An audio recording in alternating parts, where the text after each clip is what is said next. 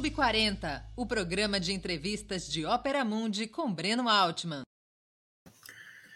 Boa noite a todos e todas. Hoje é 8 de setembro de 2022. Começa agora mais uma edição do programa Sub40. O propósito do programa Sub40 é entrevistar convidados e convidadas que representam uma nova geração de pensadores e realizadores, homens e mulheres de até 40 anos, que são referências no mundo do trabalho, da cultura, do esportes do esporte, das leis, da comunicação e da política. A entrevistada de hoje é a economista Lígia Toneto. Formada pela Universidade de São Paulo, Toneto é mestranda na Unicamp, a Universidade Estadual de Campinas, integra o Núcleo de Acompanhamento de Políticas Públicas em Economia da Fundação Perseu Abramo.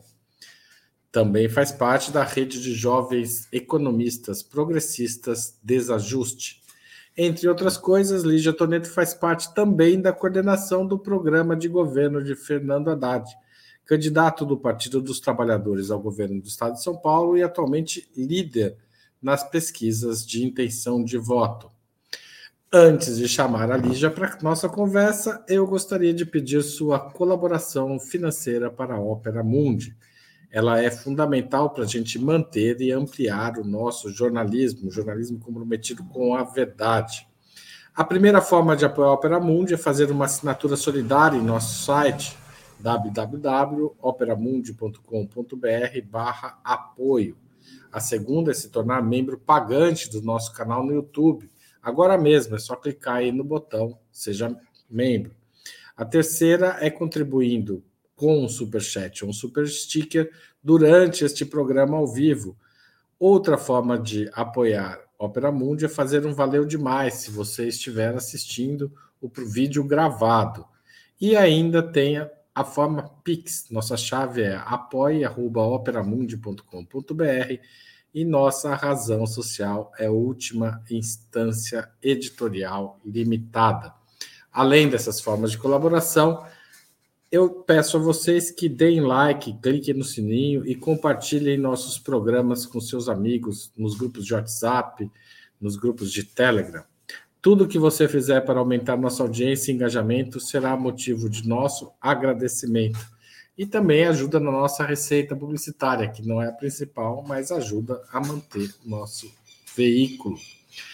Lígia, seja muito bem-vinda ao Sub 40. É um prazer receber você para essa hora de entrevista.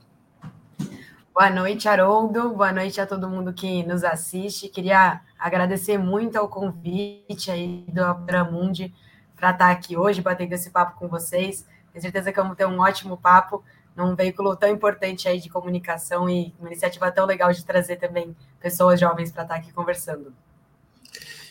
Lígia, é, a gente sempre pergunta para os nossos entrevistados deste programa onde você nasceu e em que ano, até para ver se a pessoa tem menos de 40 mesmo.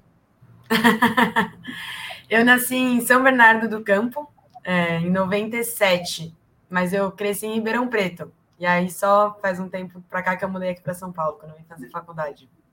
Tá certo. E você, como você chegou até aqui? Qual é a sua trajetória pessoal e política, escola, faculdade, etc?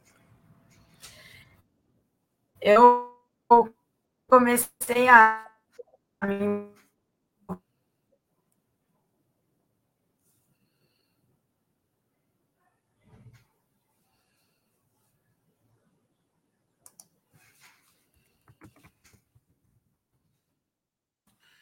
É, pelo jeito ali já começou o programa e ali já teve problemas de conexão. Enquanto ela não volta, é, eu queria convidar vocês a prestarem atenção no Sub-40. A gente vem já há algum tempo entrevistando jovens lideranças, jovens é, que fazem, têm feito a diferença é, em todos esses campos que eu citei. É, a, Lígia voltou agora. Ah, Lígia, começa de novo. Você soube tá. que você é de São Bernardo do Campo e morou em Ribeirão Preto e nada mais. Boa, então deixa eu contar. Eu acho que agora está mais estável aqui a conexão. Essas coisas de internet a gente fica refém, né? Mas, enfim, eu sempre fui de esquerda, sempre fui é, mais ou menos petista, assim, queria me envolver. E aí eu comecei a participar de, de eleição, dessas coisas, em 2014, porque eu comecei a ver que estava muito polarizado e que eu queria ter uma opinião, era a primeira eleição que eu ia votar ali, e aí participei de algumas panfletagens, de algumas coisas da campanha da Dilma lá em Ribeirão. Mas eu passei a me envolver mais com política mesmo quando eu entrei na universidade, né? Eu entrei na economia da USP aqui em São Paulo, e aí, já no primeiro ano da faculdade, eu me envolvi com o coletivo feminista, me envolvi com o centro acadêmico, participei de uma chapa lá é, para o centro acadêmico, que era do pessoal, já era, é, o centro acadêmico naquela época já era do PT, o CAVC, até hoje a nossa galera tá lá. Centro Acadêmico Vicente de Cairu, não é isso? Visconde é, de Cairu, Vicente, não, Visconde. Visconde de Cairu, isso. Glorioso Centro Acadêmico Visconde de Cairu. A resistência da esquerda petista na USP, um dos polos mais fortes que a gente tem lá, super bacana. E aí acabei me envolvendo nisso e ali, em, isso era 2015, a gente estava, os petistas da USP estavam fundando o Balaio, que foi um núcleo de estudantes petistas da USP, que era um momento que a gente tinha a sensação de que o PT estava sendo muito atacado, né? Então era pós-eleição da Dilma, mas já tinha um grande movimento de ataque ao PT, e era muita gente tinha medo de se declarar petista, então a gente montou esse núcleo, que era uma forma da gente organizar os petistas da universidade e construir a disputa ali é, do movimento estudantil.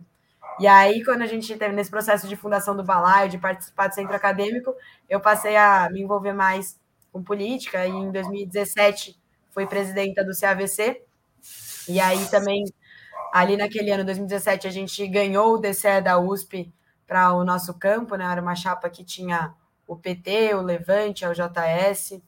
E aí isso acabou me encantando muito. Assim, era um momento que estava muito dura a política brasileira, mas que fazia muito sentido se organizar na luta política. E eu tinha a sensação de que aquele espaço da universidade tinha que ser muito mais do que aquilo, né? Disputa do movimento estudantil não bastava só disputar dentro dos muros da universidade, mas era um momento que a gente tinha que se engajar com o momento político do país. Então, é, o que vinha acontecendo do golpe, das reformas, a gente passou a se envolver muito nisso.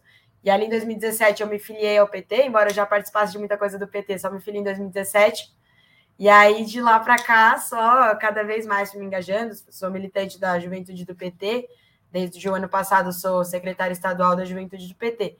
E aí, como eu me formei em economia, eu também sempre, meu grupo político ali da fé e também de maneira geral no PT, sempre tinha a sensação de que era importante a gente conseguir levar é, o conhecimento adquirido na universidade para a nossa trajetória na política, para a experiência da construção da política. Né? A gente sabe como foi importante a gente democratizar o acesso às universidades, como é importante a gente conseguir ter a nossa geração se formando em grandes universidades, e achava que era algo interessante de também fazer parte da minha militância. Então, para além da militância na juventude, construir também essa militância dentro da minha área de formação profissional, que é a economia.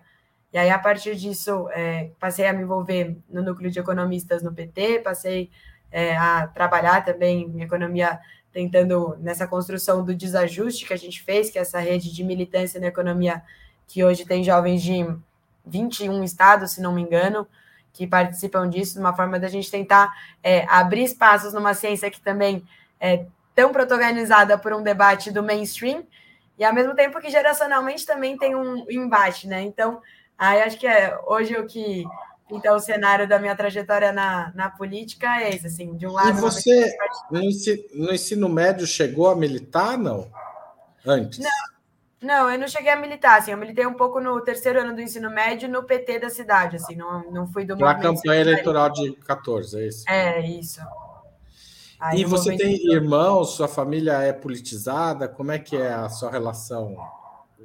Os meus de... é, é, não, minha família é, é, super petista, assim, minha família mais próxima, né? Os meus pais são é, petistas, sempre votaram no PT, chegaram a se filiar, depois um período se desfiliaram e voltaram a se filiar quando eu e meu irmão voltamos, é, passamos a se envolver com política, né? O meu irmão, ele também é militante do PT, ele, ele é bem parecido, assim, ele fez economia também na USP, ele estava no centro acadêmico quando eu entrei na faculdade, foi um dos grandes responsáveis por eu me envolver mais, assim, então eu estava ali, ele puxava, não, vamos ali na reunião do CA, vamos ali na reunião do PT, e é alguém que está sempre me puxando aí também um grande companheiro. Então, tenho em casa essa ambiente. Por que você veio fazer em São Paulo? No... Em Ribeirão também tem economia, não tem? Na USP?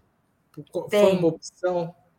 Ou foi vestibular? Assim, tipo. Não, eu, eu queria vir para São Paulo, acho que um pouco por essa vontade de viver assim na, aqui em São Paulo, achava que tinha uma efervescência muito maior é, de política, de movimento de cultura, e achava que ia ser uma experiência interessante. Assim, tinha essa vontade de vir para cá, acho que é, todo o movimento político que tem aqui fazia muito sentido. E, e, gosto muito de São Paulo, assim, gosto muito do interior, confesso que às vezes eu tenho saudade, mas gosto muito de morar aqui e foi uma grande experiência vir fazer faculdade aqui.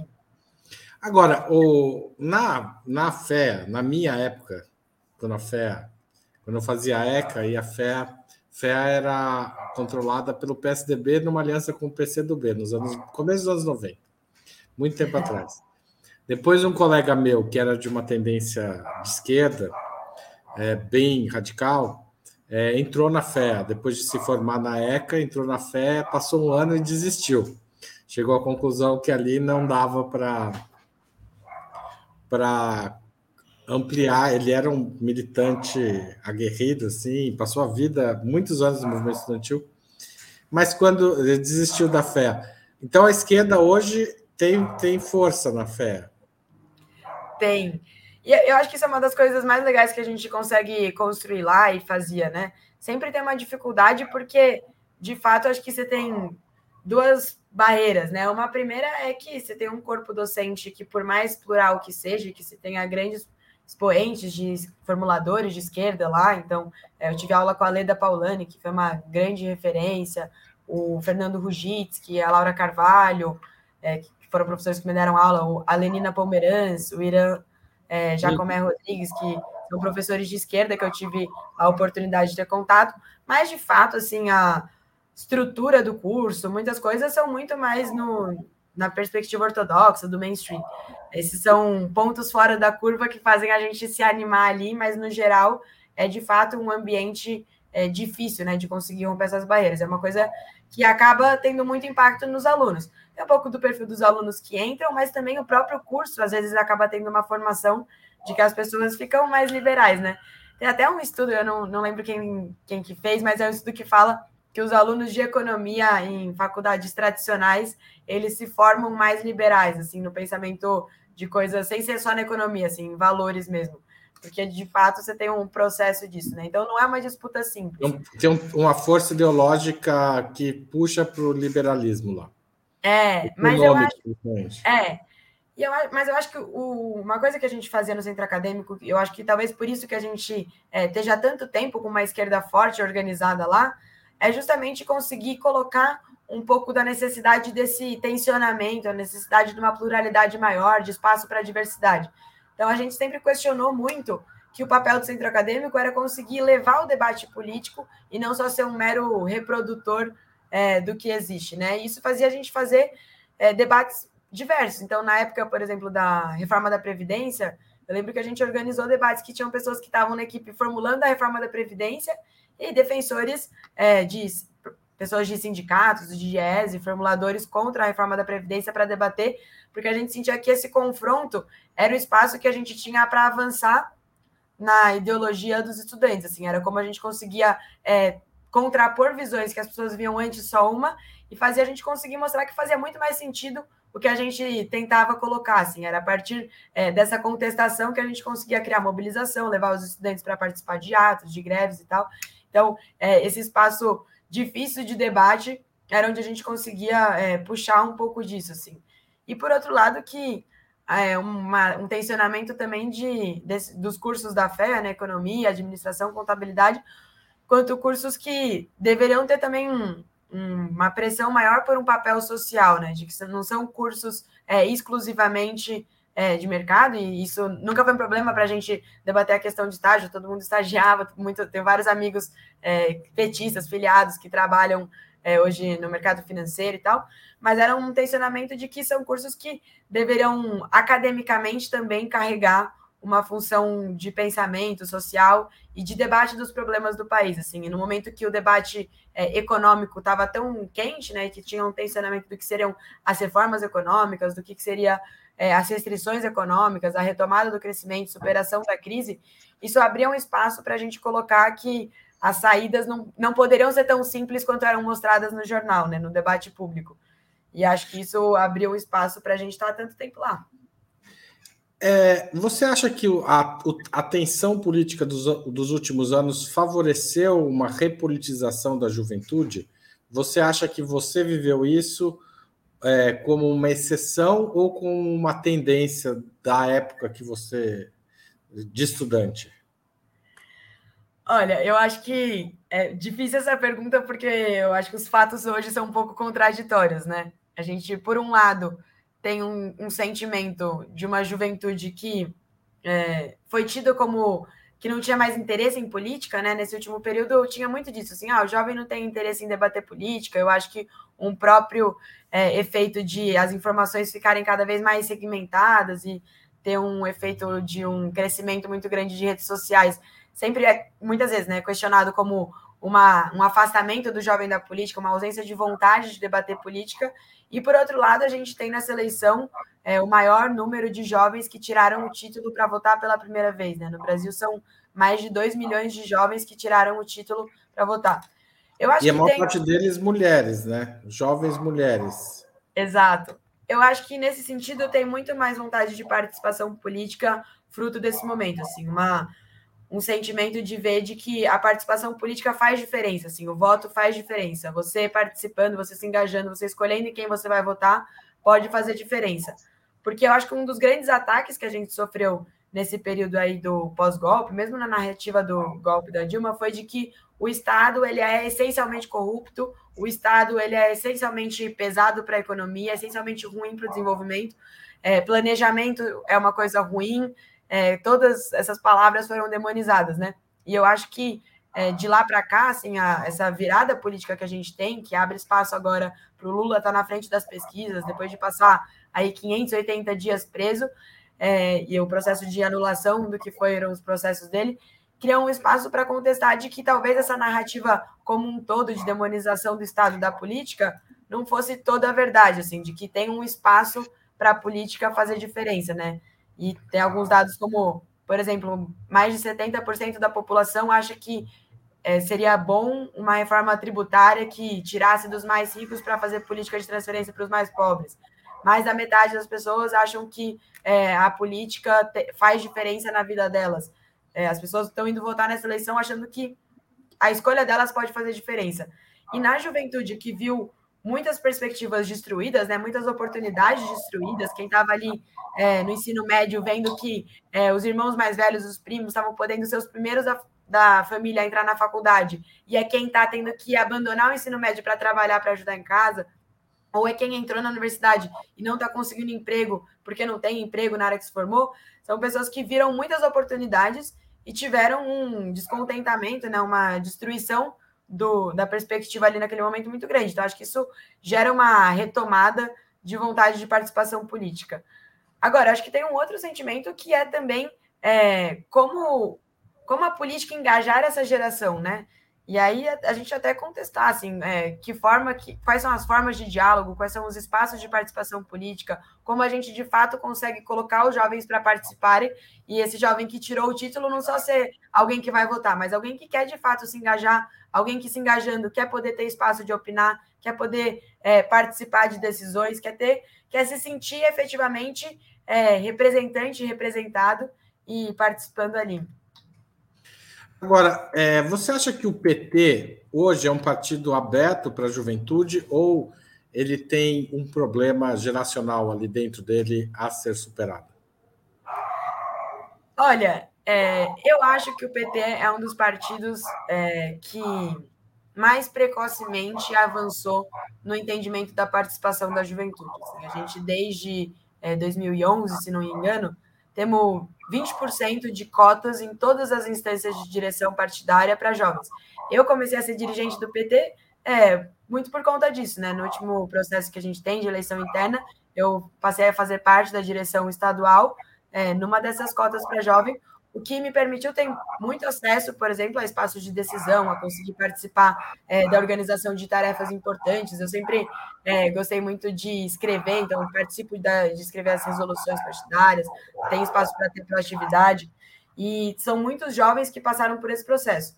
O PT em 2020 também foi o partido que mais elegeu jovens no Brasil todo. Então a gente teve um processo de conseguir ter muitos jovens lideranças é, que se formaram e que foram a cara pública desse processo e que hoje são muitos jovens desses que foram eleitos em 2020 ou que foram eleitos antes, que estão se candidatando a deputados e deputadas estaduais e federais no país todo, com grande potencial eleitoral, grande potencial de organização e acho que principalmente organização de médio e longo prazo, né, de serem quadros que não vão ser só quadros para essas eleições, mas que vão ser os quadros que vão ser de fato o futuro do nosso partido. Agora, eu acho que como a política como um todo, e nenhum aqui também sem só adorar a pílula, acho que todos os partidos têm suas questões, a transição geracional ela não é uma coisa que vem é, de, de graça, assim, né? Ela não é uma coisa que vem naturalmente. Isso tudo não é fruto só é, de é, benevolência, isso é fruto de uma organização da juventude é, do PT e de conseguir é, empurrar a porta e forçar barreiras e conseguir é, ter apoios estratégicos, porque a transição geracional não depende só dos jovens, né? Se não é uma vontade do partido todo, ela não ocorre. Mas a gente conseguir, de fato, empurrar e tensionar quando necessário, e sabemos que em muitos momentos isso é, é muito difícil, né? A gente é, sabe que muitas vezes é difícil é, para que quem está há muito tempo abra espaço para quem está chegando, né? Que consiga é, criar essa oportunidade. E em lugares é mais fácil, em lugares é mais difícil.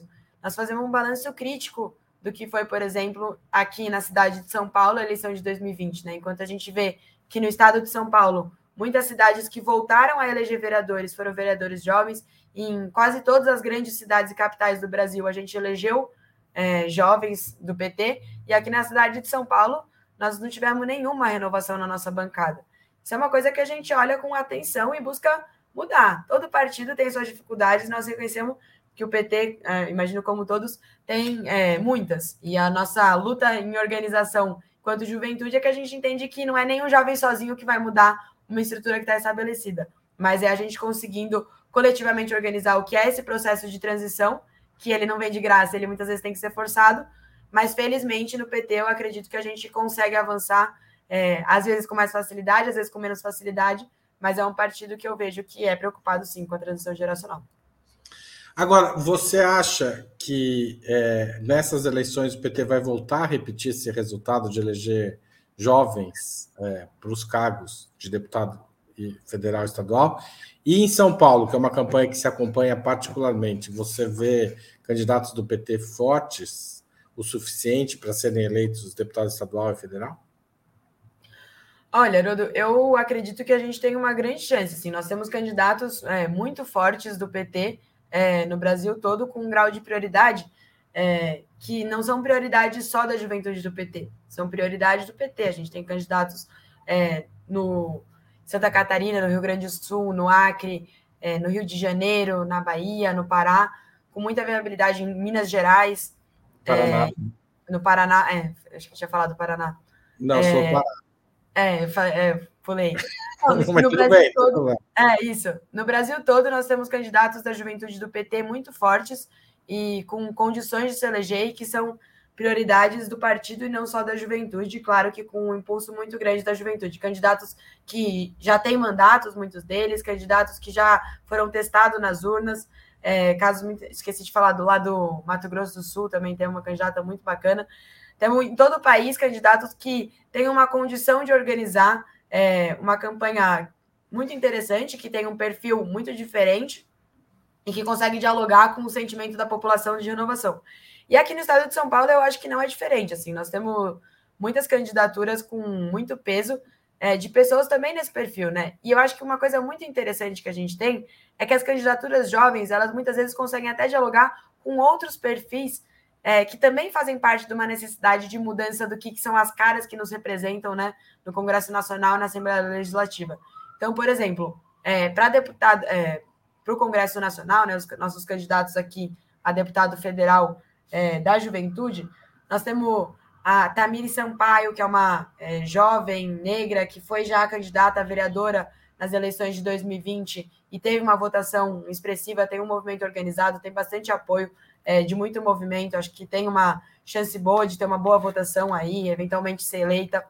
A Mariana Janeiro também, que também é, tem uma candidatura é, coletiva, que tem uma, é, já foi candidata também, tem aí um movimento organizado interessante. O Rafael Bruxelas, que foi o jovem mais votado do PT no Brasil todo, teve 17 mil e não lembro quantos votos, foi candidato a prefeito lá em Franca, tem um processo super interessante de organização lá, teve uma é, organização da campanha, ele já foi candidato em 2016, foi candidato em 2020, está candidato de novo agora com uma campanha é, muito bacana, muito legal. O Eduardo Salum também, lá de Tatuí, que também tem mandato de vereador, já está no segundo mandato dele, foi o mais votado da cidade na última eleição, tem um, uma organização de mandato super interessante. É uma pessoa até legal de se conversar que ele tem um mandato popular, que tem o vereador popular, tem vereador em vários bairros, é uma experiência é, que usa um pouco essa ideia de mandato coletivo, mas não é um mandato coletivo, é uma outra forma de organização. É, acho que tem essas experiências muito interessantes. Outros candidatos que também é, têm uma, um potencial interessante. Bruno Ramos, que é um cara que é, do, é, da Liga do Funk, então dialoga também com um segmento que. É, ah, o Bruno Ramos é estadual, perdão. É, tem o Fábio Calisto, de Hortolândia, que também tem um projeto local. Então, acho que a gente tem candidatos que têm diferentes chances de, de serem eleitos, mas todos com um potencial muito interessante de construção é, do partido, e, eu, e acredito que tem é, chance nisso. Ah, tem a, esqueci uma muito importante, nossa, é, a Fernanda Curti, é, lá de Guarulhos, que foi eleita vereadora, perdeu o mandato no tapetão ali, mas teve uma votação super importante, a nossa secretária é, estadual de mulheres e tem um, uma campanha super organizada em Guarulhos, na região ali, que acho que tem uma chance também muito boa também de quais ser. São as, quais são as principais bandeiras da juventude do PT hoje? Eu acho que é muito diverso. A gente tem a juventude do PT, que cada candidatura constrói é, um processo a partir do seu movimento, né? Então a gente tem candidaturas do, da juventude do PT, por exemplo, que tem um processo muito mais regionalizado. Então tem uma bandeira que faz sentido para aquela região. A educação, sem dúvida, é uma bandeira muito forte, né? Acho que nós que fomos forjados aí no período de que a educação foi uma das maiores conquistas para a juventude, sem dúvida aparece com uma grande prioridade. É, a, sem dúvida também a juventude ela é muito mais permeada é, por pautas de igualdade de direitos, né? Como a pauta de políticas para as mulheres, como a pauta de é, políticas de combate é, a LGBTfobia, política de promoção da igualdade racial. Então, acho que também tem uma permeabilidade muito grande disso, mas pautas também que dependem da trajetória das pessoas. Então, tem pessoas que são da área de segurança pública, que tem um debate mais forte assim. E aí, dos estaduais, só para não deixar de falar também, a gente tem candidaturas muito fortes é, de vereadoras eleitas, né? A gente tem a Duda Hidalgo, lá de Ribeirão Preto, é, que foi uma das mais votadas da cidade, que tem uma candidatura bacana lá. A Tainara Faria, de Araraquara, que também é vereadora eleita, está no segundo mandato a Paola Miguel, também vereadora. Aí temos o Bruno, temos o João Guilherme, enfim, a Miriam de Sorocaba. A gente tem um processo muito legal da juventude de construir candidaturas que também tem essa diversidade territorial, e eu acho que isso é super importante, assim, quando uma das coisas que falam muito da candidatura do Haddad é, ah, ela precisa ela é muito paulistana.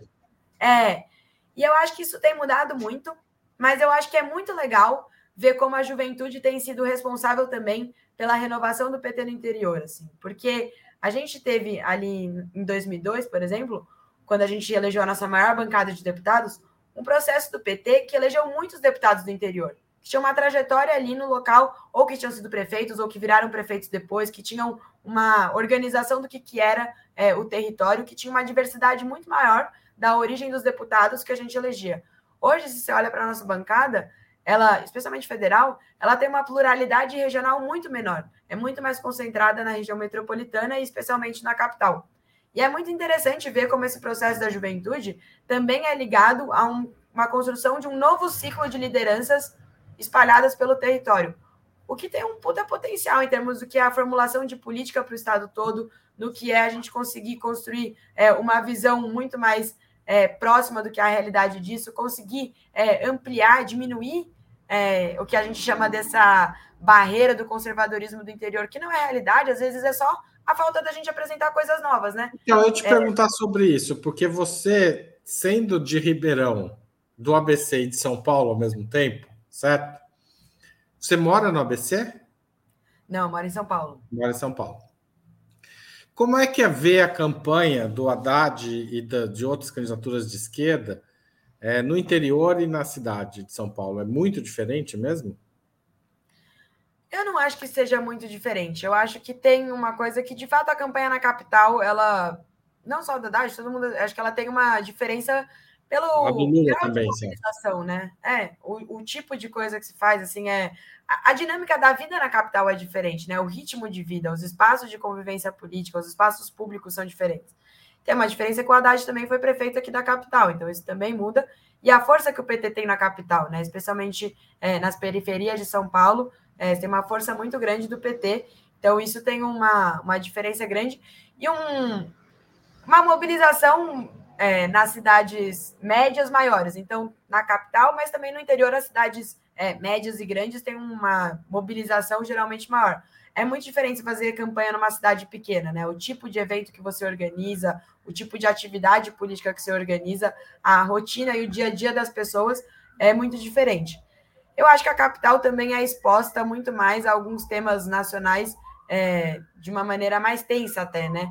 A gente tem aqui na cidade de São Paulo uma tensão muito maior é, do que a exposição às desigualdades sociais, do que é a atenção à exposição que a gente tem à, à crise, ao desemprego, ao que a gente vê da fome, é, e fome. também a outros temas como a segurança pública, né? Você tem o sentimento de insegurança nas grandes cidades é muito maior do que no interior. Você tem um embora você tenha crescido esse sentimento de insegurança no interior com o fenômeno do novo cangaço e tal, a sensação quando as pessoas pensam, ah, por que, que você gosta, ou por que, que você moraria no interior, ou por que você gosta do interior? Geralmente a resposta é porque é mais tranquilo, porque é mais seguro, porque é mais calmo. Então você tem um tipo de é, demanda que é diferente, né? Não que sejam diferentes dos problemas, mas o peso que se atribui aos problemas e a forma como eles são encarados e sentidos pelo geral da população é diferente. Mas eu acho que tem tido uma permeabilidade muito grande da campanha do Haddad, assim, e eu vejo é, alguns pontos que isso são muito importantes, assim. É, um primeiro é que ele vem se preparando há muito tempo. É, e vem tendo. Mas vamos, falar, vamos falar mais da campanha daqui a pouco. Eu vou te interromper um pouco para fazer lembrar as pessoas de que nós precisamos do apoio delas para manter o nosso jornalismo. Então, se você puder, torne-se assinante solidário de Opera Mundi em www.operamundi.com.br barra apoio, o endereço está embaixo. Se você puder, torne-se membro do canal. Pode ser todas as coisas também, pode ser membro do canal, fazer Pix, fazer. A gente aceita toda a contribuição, porque a gente realmente precisa fazer um jornalismo assim como o nosso. Não é fácil, os anunciantes não correm para apoiar o nosso veículo por razões bastante óbvias. Então a gente depende do apoio de vocês. Eu ia te fazer uma pergunta sobre é, a campanha mesmo. Assim, como é, qual é seu papel na, na campanha da Haddad? Né? Você tá no, faz parte do, do, do, do, das pessoas envolvidas diretamente na campanha. Qual o papel de você como jovem e como economista? Você está nas duas pontas ou você está mais na parte política ou mais na parte econômica? É, não, eu tô é um pouco das duas pontas, assim. É, eu participei, estava na equipe de coordenação do programa de governo ali, é, cumprindo um papel de meio secretária executiva, coordenando os processos aí da construção do programa de governo, que foi é, super bacana, assim, uma oportunidade super legal. E o Haddad, eu acho que um dos grandes, uma das grandes qualidades que ele tem, ele é um cara que trabalha muito bem com gente jovem, gosta muito de estar cercado de jovens aí, dá muito espaço e oportunidade para ouvir gente nova, para ouvir novas ideias, um cara que tem a cabeça muito aberta mesmo, assim. Então, isso é uma experiência super legal, assim, acompanho ainda hoje o que são os desdobramentos aí do programa de governo, que é de programa, é, de resposta, ou de propostas que vão aparecendo aí da gente conseguir colocar, o que, que são as prioridades. É, e isso, acho que mais nessa parte, é, enquanto economista, né, de conseguir juntar aí as experiências que a gente tem e conseguir ouvir muita gente. Foi um processo que a gente ouviu aí ao todo, fizemos reunião semanais durante meses que juntou especialistas, fizemos seminários, tinha uma plataforma virtual de contribuições, ao todo, quase 30 mil pessoas participaram de forma direta ou indireta da construção do programa, com diversas trajetórias. E acho que isso foi um, o que fez o programa. Eu acredito de verdade que é o melhor programa. Assim, li bastante os outros e acho que é o que tem mais respostas mesmo, tem mais proposta mesmo, uma avaliação muito ampla, e acho que é uma coisa que tem sido sentida na campanha, assim, até é, pegando mídias que são insuspeitas de serem petistas, como Estadão, UOL, que compararam os programas, são comparações muito honestas que fazem que colocam que de fato o programa do Haddad é o que tem mais propostas para São Paulo, né? Você pode procurar aí, é, como está na moda falar em evento, procura no Google, todas as coisas que comparam os programas colocam que o do Haddad é o que é mais completo, né? Que tem mais propostas. Podem gostar ou podem não gostar, mas é um programa que eu acho que saiu muito bem, assim, foi uma experiência muito interessante, tem sido muito legal trabalhar com essa parte programática da campanha. E também na outra ponta, é, eu sou secretária da Juventude do PT, então a organização da campanha da Juventude é, também tenho tocado isso, assim. E acho que isso é uma coisa bem interessante, assim, porque teve um processo de pré-campanha também muito legal na Juventude, né? A gente é, teve uma campanha do primeiro voto que foi muito mobilizada, que é, acabou ajudando a engajar muitos jovens que hoje buscam para fazer campanha. A gente organiza e aí tem essa coisa de rua mesmo agora que encanta muito, né? Então, organizar panfletagem, organizar atividade. O Haddad foi em muitas universidades, também estava na organização desses eventos, e sempre era muito bem recebido, assim, isso era muito legal. Você ia na universidade e era um, um fenômeno mesmo, assim, tanto de jovens que contavam histórias de como ele tinha é, mudado a vida daquelas pessoas, como tinha mudado a vida é, dessa geração, e reconhecia nele mesmo o pai das políticas públicas da educação, como o ProUni, que foi a uma, que mais expandiu o FIES, que mais criou a universidade pública. Então, isso também é, ocorreu na pré-campanha e criou um caldo de mobilização para agora. É, as campanhas de candidatos jovens ajudam muito nesse engajamento, então é muito legal a gente conseguir é, casar o que é isso. E também é, eventos de juventude, assim, a gente vai agora ter uma Kombi que vai estar tá rodando o estado, organizando atividades culturais, panfletagens, comícios com jovens, porque acho que a gente também precisa ter um espaço para ter ações mais criativas aí que consigam engajar jovens na campanha que não necessariamente vão em comício, né? Não necessariamente vão em ato, mas podem ir em atividades que tenham uma flexibilidade maior, uma atração maior. Assim. Então, também estou nessa ponta agora organizando a campanha de rua da juventude. Agora, quais são os principais problemas econômicos do estado de São Paulo que o Haddad tem que enfrentar? Especialmente a acho... da juventude. O Haddad ah. ou quem ganhar a eleição, né? O Haddad. Eu acho o seu candidato, mas. É. Bom, eu imagino que quem ganhar a eleição vai mudar muito a forma como vai encarar os grandes problemas econômicos de São Paulo, assim. Mas eu acho que o grande problema econômico de São Paulo, assim como o do país, é a questão do emprego. E esse é o, o grande problema também para a juventude, né? Acho que é emprego e, e preço. Eu coloco muito mais a questão do preço como uma questão que o governo é, nacional vai ter que lidar, né? Com a inflação, especialmente aí de alimentos e tal, embora tenham propostas importantes todas para isso que eu comento também. Mas a questão do emprego, ela é a principal questão econômica para a juventude, porque de um lado você tem um desemprego muito alto e que é persistente, né? A gente tem uma retomada agora é, muito pequena e muito insuficiente e que você precisa de renda emergencialmente, né? Então você tem muitos jovens, e aí você tem um duplo efeito, né? O jovem é o, onde estão as maiores taxas de desemprego, e é também quem tem tido que abandonar os estudos cada vez mais cedo para conseguir ajudar em postos de trabalho precários a família com renda insuficiente, sem qualquer direitos. E por outro lado, o estado de São Paulo, ele também está exposto a um processo de desindustrialização muito grave. E aí, é, desindustrialização no sentido de perda de complexidade produtiva e que é uma perda de empregos de maior qualidade. E quando a gente comenta sobre isso, não significa que a industrialização seja a mesma industrialização que a gente teve no século passado, mas que a gente precisa ter uma possibilidade de mais é, inovação e de pensar quais são os desafios que a gente precisa é, combater para que a gente tenha empregos de mais qualidade. Então, por um lado, é, gerar empregos emergencialmente, então a gente conseguir é, recuperar as obras paradas, né?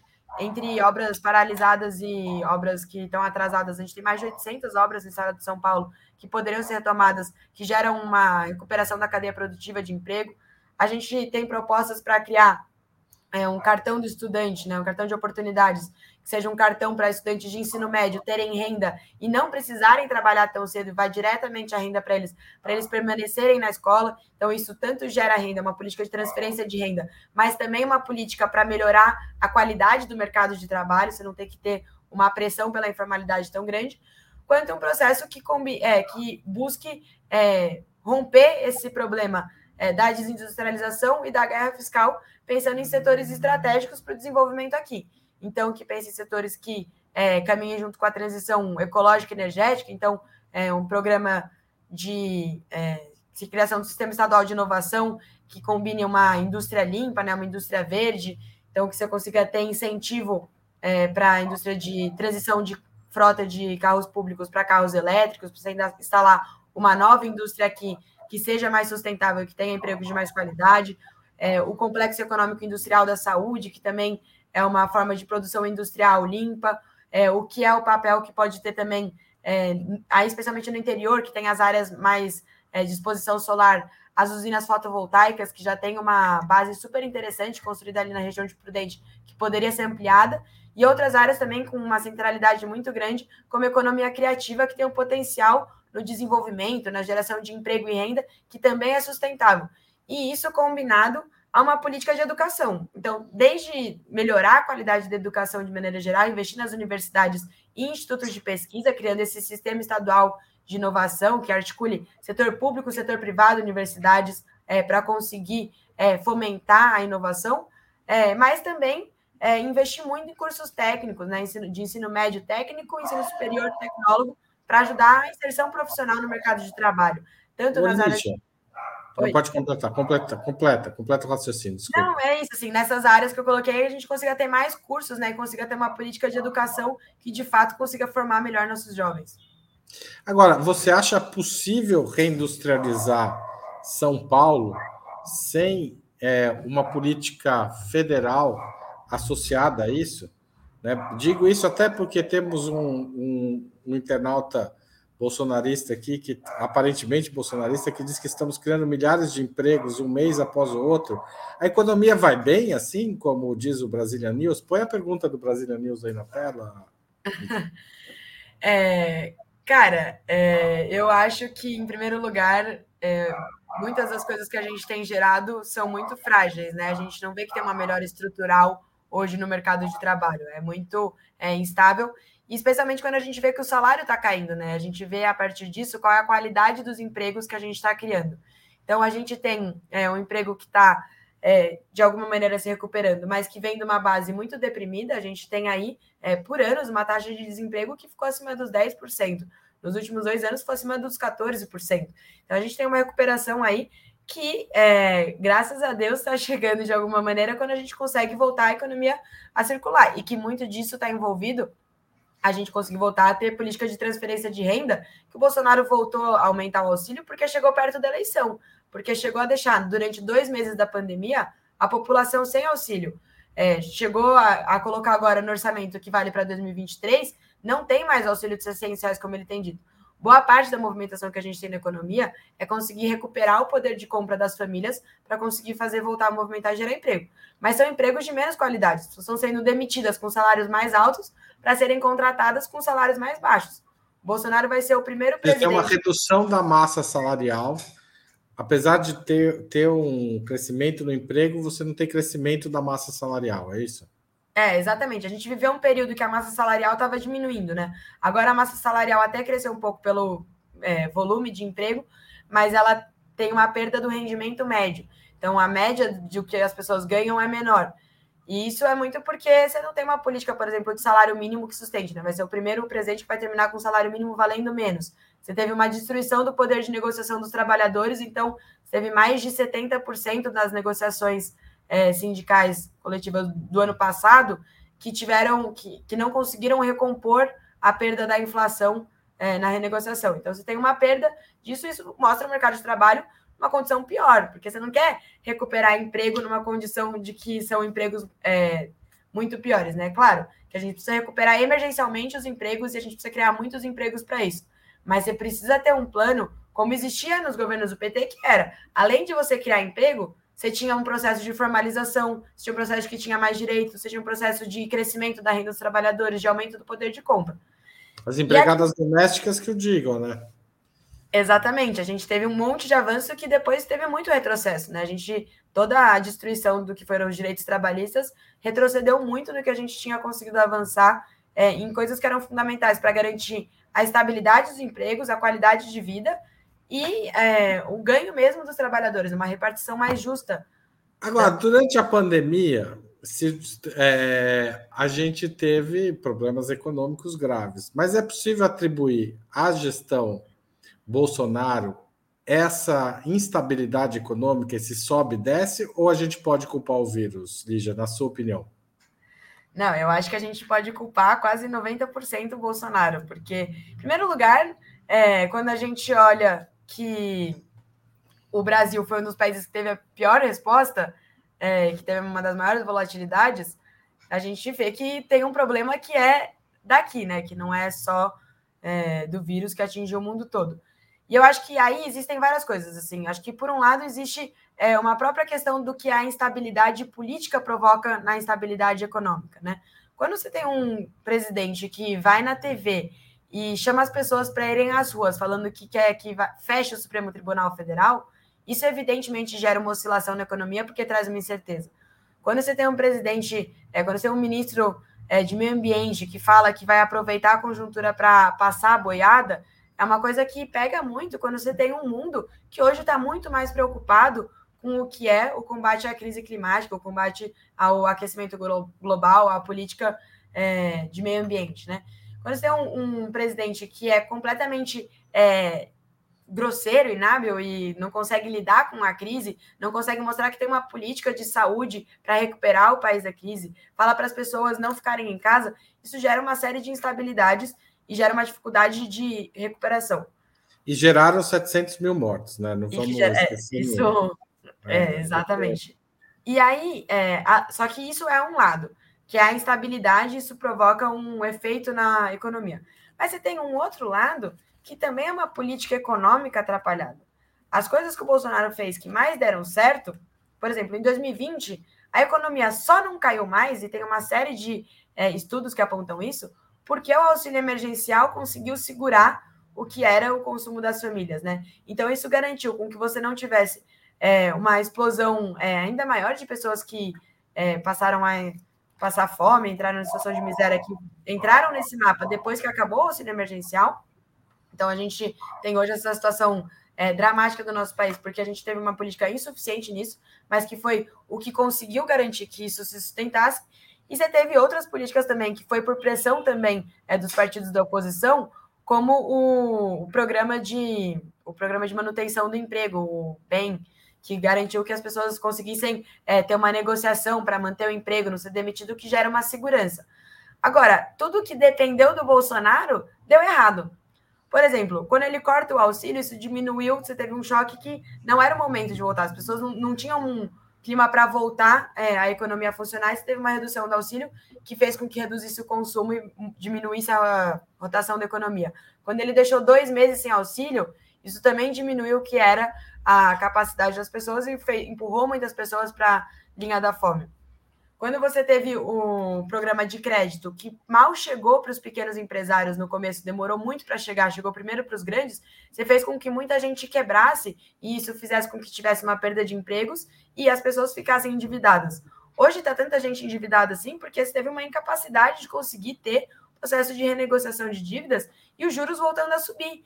E essas dívidas, é, as pessoas sem ter. Agora, Lígia, eu vou, vou fazer uma provocação. Pega os seus professores da fé, vou te dispor com eles. Boa parte deles ainda apoia o Paulo Guedes. Por quê? Olha, eu não, eu não diria que grande parte ainda apoia o Paulo Guedes. Mas eu grande parte que... apoiou, ou não? Apoiou. Eu acho que tem alguns economistas que ainda apoiam Paulo Guedes, mas eu acho que a gente tem uma movimentação é, no mainstream muito interessante. Assim. Acho que a gente tem hoje muitos mais economistas que antes estavam muito distantes de nós, que tem alguns pontos interessantes de convergência. Tem muitos economistas hoje que falam que, de fato, é necessário que você volte a ter algum grau de investimento público é, para voltar a gerar emprego. Você precisa de alguma política fiscal para isso. Tem muitos economistas que não falavam isso antes, que consideram é, que desigualdade é um problema é, urgente a ser enfrentado e que a gente precisa ter uma política combate as desigualdades. Tem muitos remédios que são diferentes e muita divergência dentro disso, mas você tem alguns pontos que avançou. Eu acho que existe sim ainda no Brasil um atraso no que é o debate econômico, que são esses que ainda não apoiam o Paulo Guedes. Eu acho que a gente tem muita gente muito presa, é, muito mais do que no resto do mundo, é, em dogmas que não fazem sentido, não fazem sentido em nenhum lugar do mundo, muito menos num país periférico. Que você vai lá, vai debater economia e a primeira coisa que as pessoas perguntam é se tirar o teto de gastos, o que, que vai ter? Como que você vai conseguir fazer política com teto de gastos? Quando todo mundo sabe que o teto de gastos nunca existiu, mas já caiu muito mais há muito tempo. Há muito tempo ele já não é respeitado e é impossível de fazer política com ele. Tem muita gente que é, tem muito mais abertura a debater reforma tributária, mas ainda tem muita gente que defende muito privilégio. Nesse aspecto, você acha que o, os anos que a gente viveu, da queda da Dilma para cá, foram educativos para os economistas? Ou seja, se aplicou finalmente o que eles, o, o tão sonhado neoliberalismo de maneira radical. Não dá para dizer que não. Eu acho que mais radical que isso no Brasil não teve acho que a gente pode usar talvez o Pinochet como exemplo, né, durante os anos no Chile.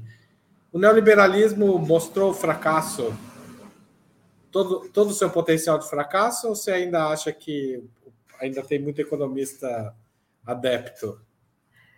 Olha, eu infelizmente acho que tem muito economista adepto, Haroldo. Eu acho que é a maioria, assim. Acho que tem muita gente que acha que de fato os remédios usados eram os necessários, que de fato é, era para ter dado certo e que é, talvez agora, se a gente voltar a ter um pouco de crescimento, que nem o nosso amigo é, bolsonarista que passou aqui estava falando. Ele disse que é não porque... vota no Bolsonaro, mas os argumentos estão. devia votar.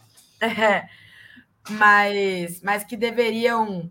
É, que é isso que fez, a, que fez dar certo, né? Como se a gente pudesse olhar hoje para a economia brasileira e falar que deu certo. Mas tem gente que acha que está dando certo, sim. É, tem gente que olha só para o modelo e acho que dá certo. Tem presidente que vai. Eu não sei em que padaria que ele vai, que ele fala que não tem gente passando fome na rua. Pois é, não tem uma mas... padaria que eu entre em São Paulo que não tem gente pedindo em qualquer é. bairro da cidade. É Exatamente. E, mas eu acho que tem gente que vive nesse mundo mesmo que acha que ainda está que tá dando certo, que é esse o caminho. E eu acho que, infelizmente, é, ainda é a maioria, assim. Eu acho que, infelizmente, é, ainda é quem pauta o, o debate público econômico e por isso que é nosso papel contestar. Mas eu acho que o que tem de interessante de mudança é que abriram-se espaços para contestação. Então, eu acho que não tem um consenso de que o neoliberalismo fracassou. Claro, acho que tem gente que ainda defende isso, tem gente que defende isso em diferentes modos. Mas acho que o Brasil está atrasado, porque eu acho que no mundo o debate econômico já avançou muito mais. Se tem muitos economistas que eram do mainstream, que eram ortodoxos, que hoje têm defendido muito mais é, gasto social, têm defendido muito mais investimento público, têm defendido muito mais uma política é, que dê mais conta de propor um estado de bem-estar social, que consiga ter é, espaço e prioridade para gerar emprego, né? Que, que é inaceitável as taxas que a gente tem é, de desemprego. É, e hoje a gente vive uma crise é, econômica mundial, né? Assim, uma pré-crise econômica mundial. A gente mundial, vive uma crise econômica mundial, mas também o mundo nunca fez tantos bilionários, né? No sentido objetivo de pessoas que têm bilhões de dólares guardados, mas também no sentido simbólico de que a diferença entre os ricos e os pobres nunca teve tão grande. Exato, e eu acho que essa é a crise que abriu espaço um pouco para a contestação, né? Uma desigualdade que cresceu muito no mundo, nos países do centro no último período. E, e hoje a gente tem uma é, dificuldade mesmo de encontrar qual que, nesse modelo que foi criado, né, nessa excessiva concentração de renda, numa perda é, de capacidade de gerar empregos, que vai conseguir recuperar a economia, mas que vai conseguir gerar, de fato, uma dignidade de vida. Né? Tem muitos países que têm debatido a redução da jornada de trabalho, por exemplo. Eu sonho que a gente possa é, conseguir debater isso no Brasil no próximo período. Acho que a gente tem um desafio imenso é, de conseguir combater o desemprego, de voltar a gerar renda. Mas eu acho que tem debates interessantes e importantes da Sim, gente chegar aqui. Reduzir para 40 ou para 36 ou para 35? Qual é o seu. Não, eu acho que a gente tem que começar com 40, né? A gente, e aí a gente vai avançando, a gente vai vendo o que, que é possível. Mas eu acho que uma coisa interessante que tem isso desse momento global é que isso, eu não tenho dúvida, assim, que se tem um líder global que tem uma capacidade de conduzir esse processo, é o Lula, assim. Isso, para além do Brasil. Isso é uma coisa que a gente tem ouvido muitas pessoas falarem, é, o núcleo de economistas é, da Fundação Perseu Abramo tem conversado com muitos economistas do mundo todo, né, que tem é, vindo ouvir, debater o programa econômico, e muita gente se dispondo, inclusive, a ajudar, falando assim, pô, Quero ser um consultor do governo se o Lula for eleito. As pessoas falam quando o Lula for eleito, mas acho que a gente tem que é, esperar isso. Porque, a gente ainda tem que usar o SEI para. E, é, e você. Querem... Ah, pode falar, pode falar. Desculpa, te interromper. Não. Não, você ainda prefere usar o C do que o quando. É, eu acho que é mais uma questão de superstição do que de certeza, que eu acho que é, não tem espaço para o projeto do Bolsonaro ser eleito. Assim. Acho que a gente tem que ter muito cuidado, mas de fato a situação da vida das pessoas e o que é essa crise hoje e o que representa o Lula para o Brasil é muito forte, assim. E o que representa o Lula para o mundo nesse sentido, assim. Tem uma expectativa muito grande do que pode ser esse próximo governo Lula e uma demanda grande de que o Lula consiga cumprir um papel de um líder mundial importante que hoje tem carência, né? Hoje, quais são os grandes líderes mundiais que têm condição de articular processos que precisam ser integrados, né?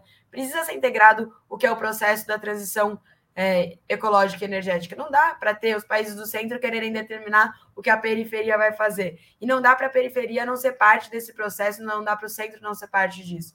Não dá para achar que o problema é, de emprego vai ser solucionado em um país ou outro. A gente precisa ter é, um grau de articulação global, a gente precisa um, um grau importante de articulação regional aqui na América Latina e existe uma expectativa muito grande do papel que o Lula pode cumprir.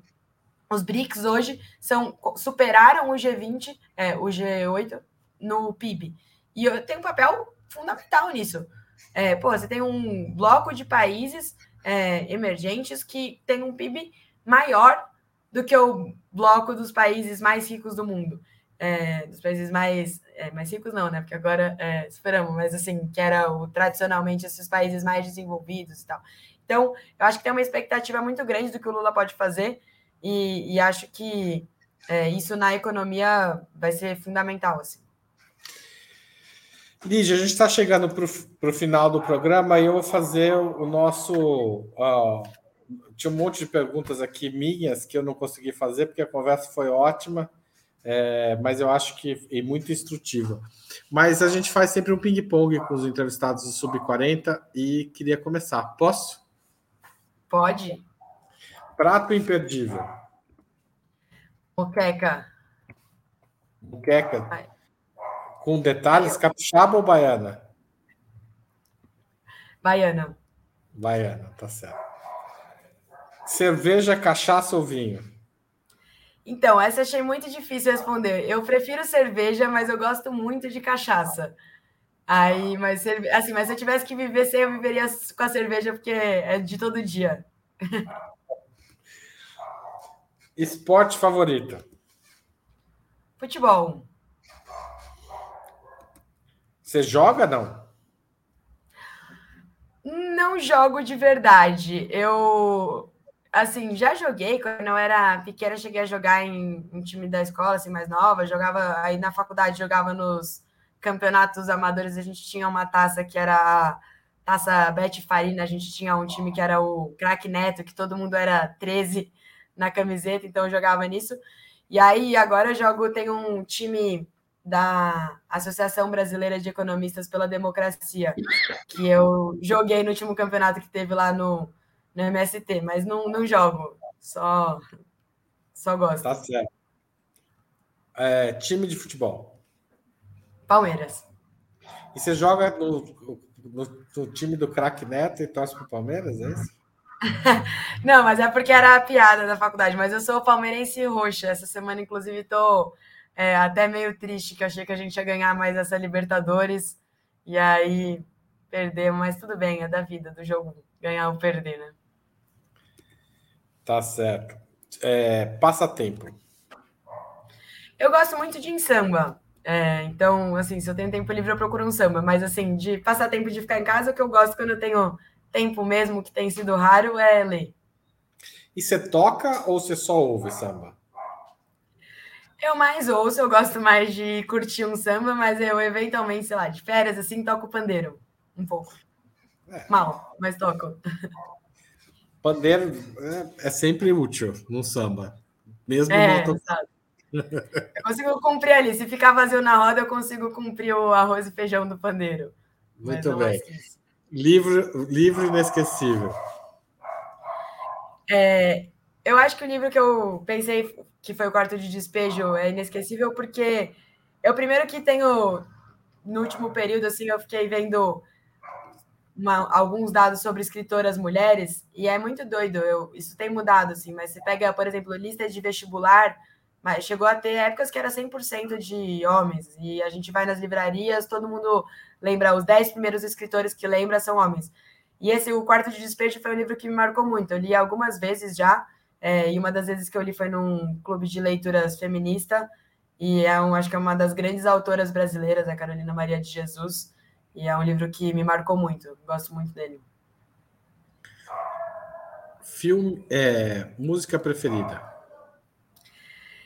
É, eu coloquei. É muito difícil escolher música preferida, né? Eu gosto muito de ouvir música e aí é difícil escolher uma música preferida, mas eu coloquei Volta por Cima porque é, da Beth Carvalho, que eu acho que é uma coisa. Além de ser uma música gostosa no samba, é uma música que nesse momento político que a gente está, ela dá uma empolgada aí. Muito bem, Beth Carvalho. É, filme marcante. Esse filme é muito legal, Narradores de Javé. Eu não sei se você conhece, mas ele tem uma das frases que eu acho que é uma das melhores frases de, de filme, que é que o fato narrado tem que ser melhor que o fato acontecido. E acho que na vida a gente, na política a gente conta muita história, ouve muita história, e tem muito disso, assim, de contar a história de um povo. Sempre. Se a realidade não é tão legal, pior para a realidade, né? Filme e, e, livro, essas coisas têm que ser bem contadas. Exatamente. Ídolo político.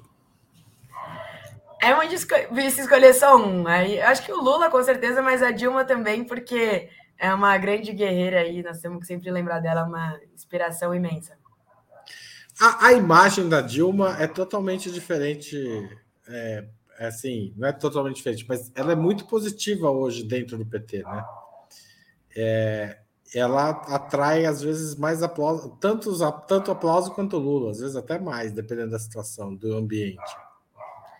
É, eu acho que a Dilma tem na militância um carinho muito grande, né? E eu acho que tem muita gente na sociedade mesmo que reviu que foi esse processo, que foi muito duro, assim. É, toda vez que eu lembro, eu fico é, muito emocionada também com o que foi, com tanto que ela é uma guerreira, assim, a primeira mulher que a gente elegeu presidente da República ter sido golpeada da forma como foi e aguentar de cabeça erguida e toda a trajetória dela. Então, acho que é muito emocionante, assim, ela é sempre muito bem recebida pela militância, é um orgulho imenso do que é a trajetória dela. Então, é impossível falar de um ídolo político sem trazer a Dilma. Evento histórico do qual gostaria de ter participado? Esse é muito difícil também, né? Porque são muitos, mas é, um que eu até participei, estava lá na comemoração, foi a eleição do Lula em 2002, mas acho que eu, a questão de querer ter participado é de que queria estar tá ali, queria estar tá militando ali. Você tinha quantos anos? 2002? 2002 eu tinha cinco anos. Eu fui só ver a comemorar com meus pais ali, quando ganhou Nossa. na rua e tal. Mas eu queria, era um que eu queria ter participado, assim, que eu acho que é, foi muito histórico, assim, nadar na fonte na posse. É, o, eu, eu era um pouco mais velho que você já. Eu estava na Paulista, eu estava em São Paulo, mas minha filha tinha acabado de nascer. Então, ela está bem mais perto de você de idade do que de mim, obviamente. Né? Mas olha, Lígia, muito obrigado por essa conversa. É, acho que ela foi muito interessante, instrutiva, e pena que ela tem que acabar. Eu já até estourei o horário aqui. Eu continuaria falando com você por mais um tempão. Muito obrigada, Haroldo. Foi um prazer participar aqui com você hoje. É, e vamos que vamos, que é um ano muito importante aí. A gente tem que estar tá, é, conversando, avançando, porque muita coisa boa pode acontecer, mas também depende da gente um pouco disso tudo. Obrigada a todo mundo que assistiu até agora.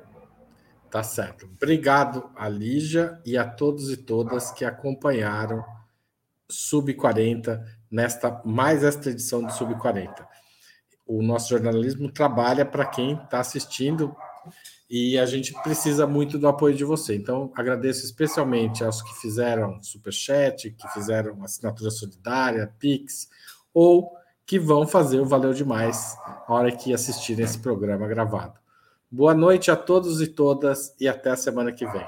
Valeu!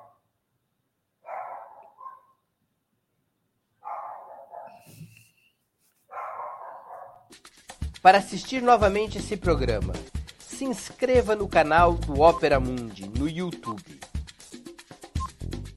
Curta e compartilhe nossos vídeos. Deixe seus comentários. O jornalismo de Ópera Mundi é mantido com o seu apoio. Faça uma assinatura solidária em www.operamundi.com.br. Com um pequeno valor mensal, você nos ajuda no desenvolvimento de um jornalismo independente e de qualidade. Obrigado pela audiência e até a próxima.